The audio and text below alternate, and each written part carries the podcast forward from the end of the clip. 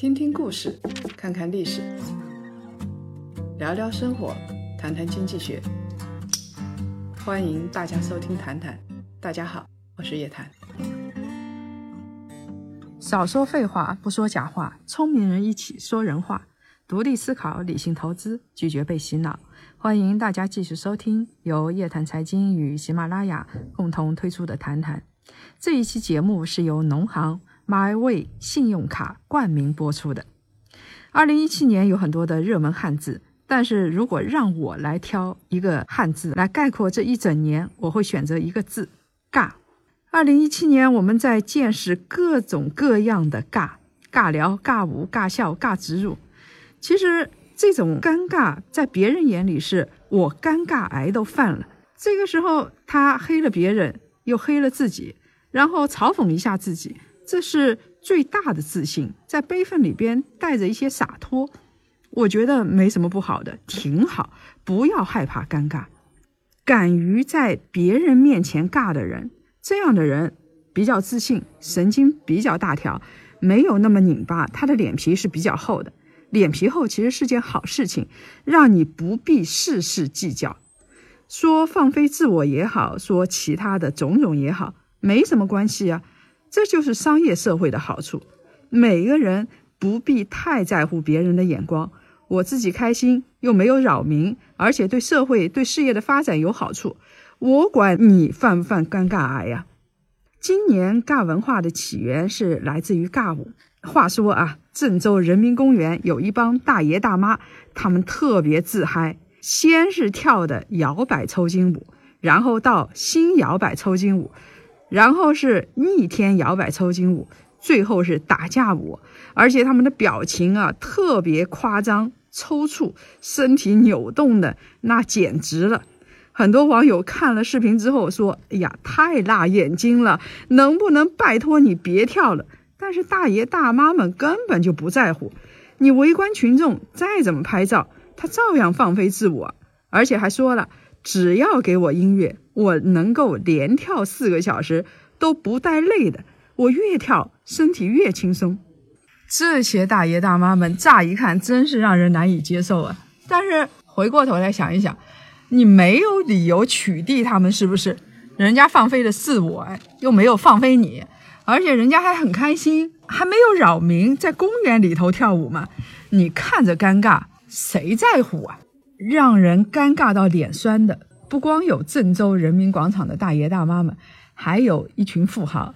你听听他们说的话啊：一无所有王健林，不知凄美刘强东，其中最尬的马云。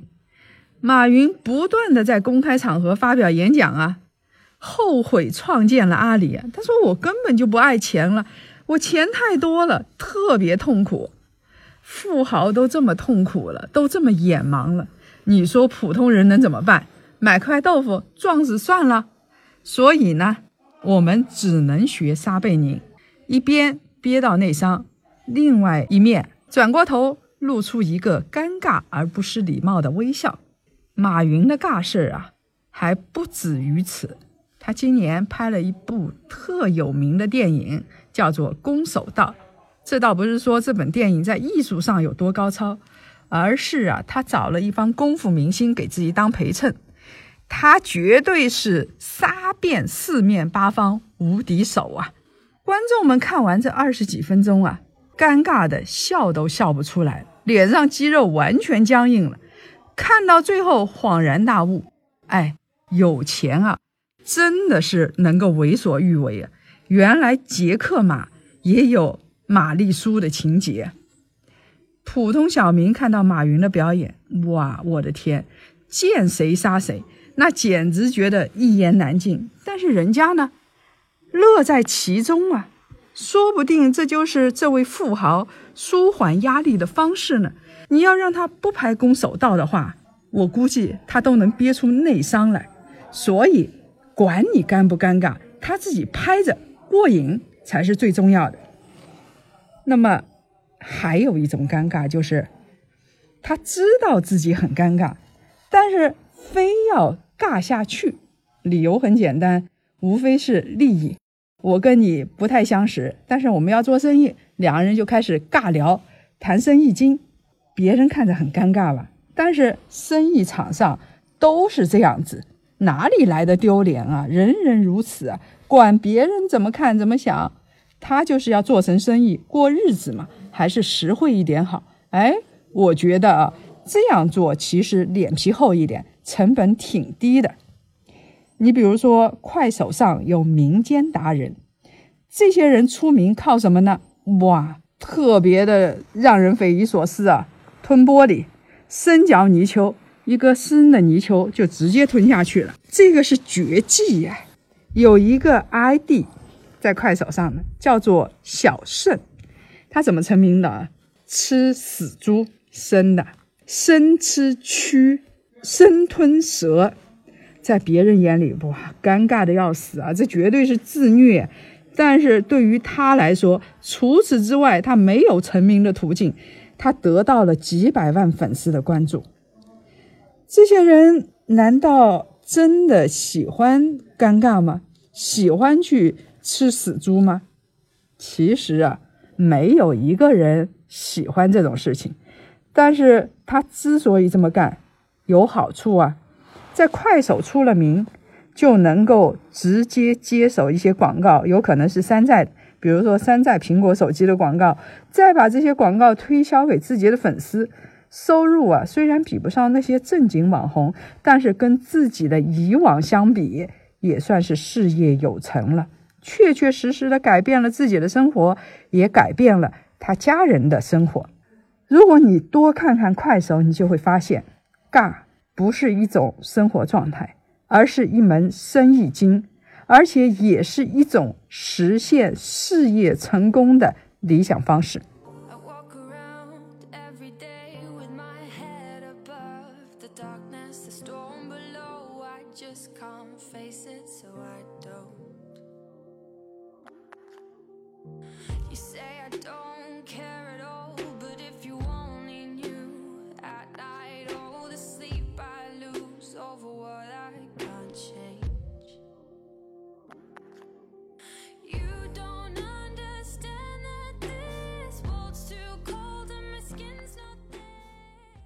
日本同名电视剧的翻拍版《深夜食堂》，日本的这本《深夜食堂》豆瓣评分那高了去了，九点二分，是一个优质的 IP。搬到国内由黄磊主演，大家一看，哇，原剧那么好，又是明星主演，所以他就受到了很多的关注。但是开播二十四小时之后，他的豆瓣评分是多少？两点三分。这个绝对是创纪录啊！它的剧情毫不接地气，完全是日本晚上夜宵的那一套，而且配角那演技浮夸的，眼睛瞪得恨不得都掉下来，而且各种广告植入，叫做尬植入，太生硬了。所以网友评论说，看完整本剧，他什么也记不住，他就记得了老坛酸菜的。广告植入，哎，我们没有拿老坛酸菜的钱啊。事实上，是因为植入的太生硬了，所以大家记不住都不行。是不是制作方特别蠢？他们难道不知道这样的植入很尬吗？当然知道了。但是我们回过头来说说这生意经，这个剧的总投资一共两千多万，这样的投资其实是挺寒酸的。现在鲜肉流量一本剧。片酬就要高达将近上亿呀！而且这本剧里头有八十多个演员，大家是能报得出名字的，算是三四线的知名演员，也有一二线。不靠广告商，这些演员他的片酬哪能发出来呀？所以只能靠拼命的植入广告。八集不到，植入了二十一个品牌，所谓尬天尬地。尬空气，两千万的投资赚了一个亿，大家乐开了花。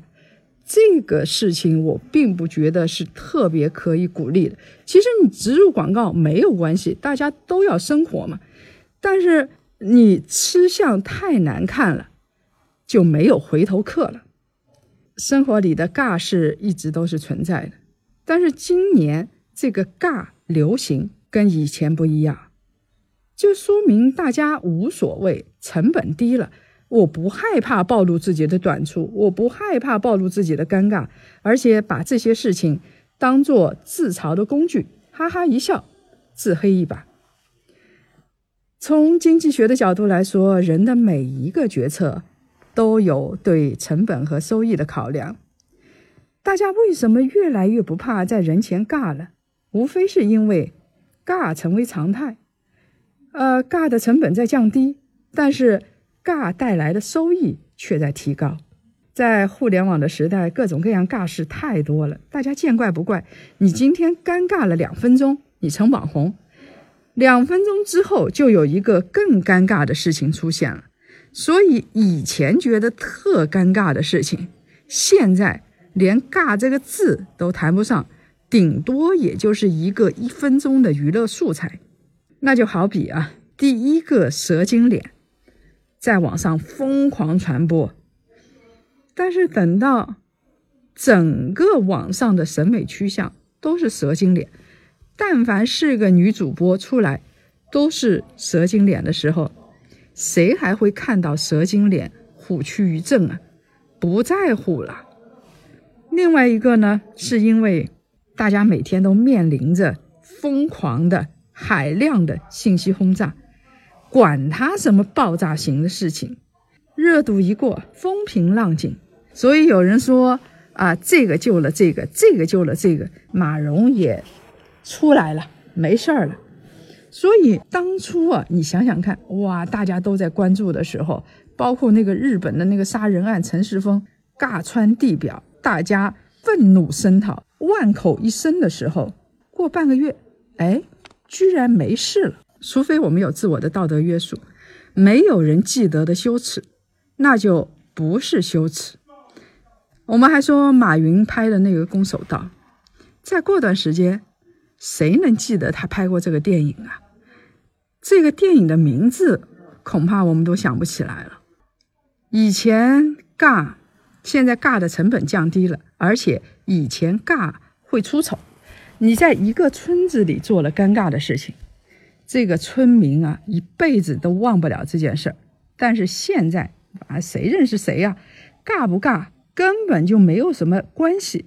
比如说深夜食堂尬穿屏幕了，大家觉得眼珠子都掉下来了，网友大骂特骂。但是这边赚得盆满钵满，像一些流量的小鲜肉、小鲜花，很多人说是尬演，但是他们照样有天价的片酬啊。这不是说尬演是一件好事情，而是说现在的商业模式可能发生了改变，大家喜欢的就是这个人设。有的人说的很刻毒，就说为了人设，连人都不做了。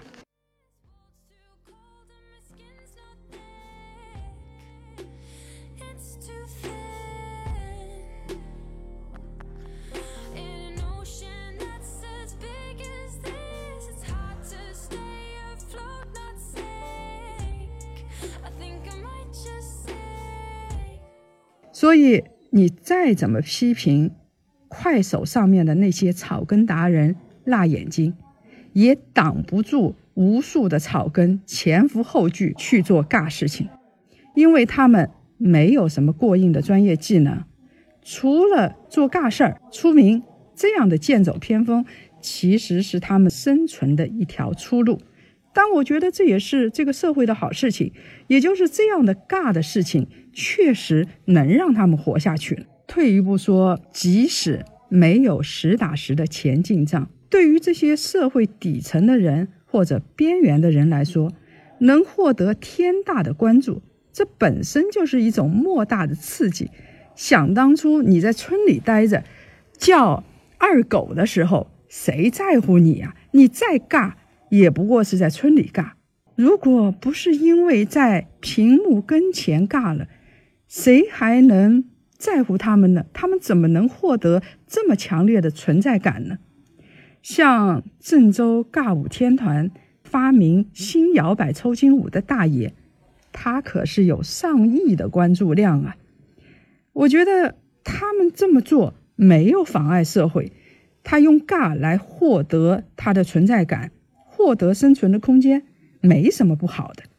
商业社会里头，大家都是陌生人，你尬人家不在乎，有收益说不定就能够成为一条商业通道。农业社会就做不到这一点。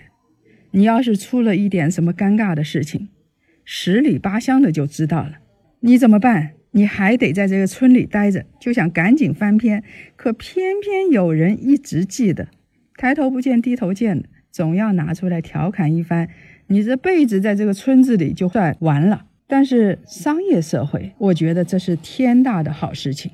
每个人都很忙，谁也不在乎谁，除非你做了违背人类底线的事情，违背法律的事情，否则你尬你的去，谁没有出过丑呢？既然没人在乎，没人记得，搞不好还能有商业模式，有大笔的进账，我尬一尬，有什么了不起的？我倒是觉得。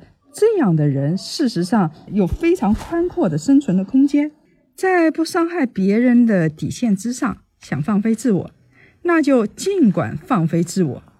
我们时代是宽容的，有了“尬”这个词，我倒是觉得是这个时代宽容的一个象征。如果有一天生活里边压力重重，你连一件尴尬的事儿都不能做，草根的就永远是草根，那这个社会才真的完蛋了。我们有时候放飞自我，日子过得轻松多了。但是在商业社会里边，我们也知道不能突破社会的法律底线。如果是在这样的一个社会里边生活，我想每个人都会轻松许多，他事业成功的概率也会高上很多。二零一七年马上就要结束了，这一年你遭遇到了什么尴尬？跟我们说一说。没什么了不起的，我们也都有自己的尴尬。二零一七年，你用哪个字来总结呢？说出你的故事，我们来互相交流。如果各位想了解更多财经经济类资讯，请搜索拼音谈财经，或者呢关注公众号夜谈财经。感谢大家二零一七年以来的不离不弃支持陪伴。提前祝大家新年快乐！二零一八年老时间老地方，我们不见不散。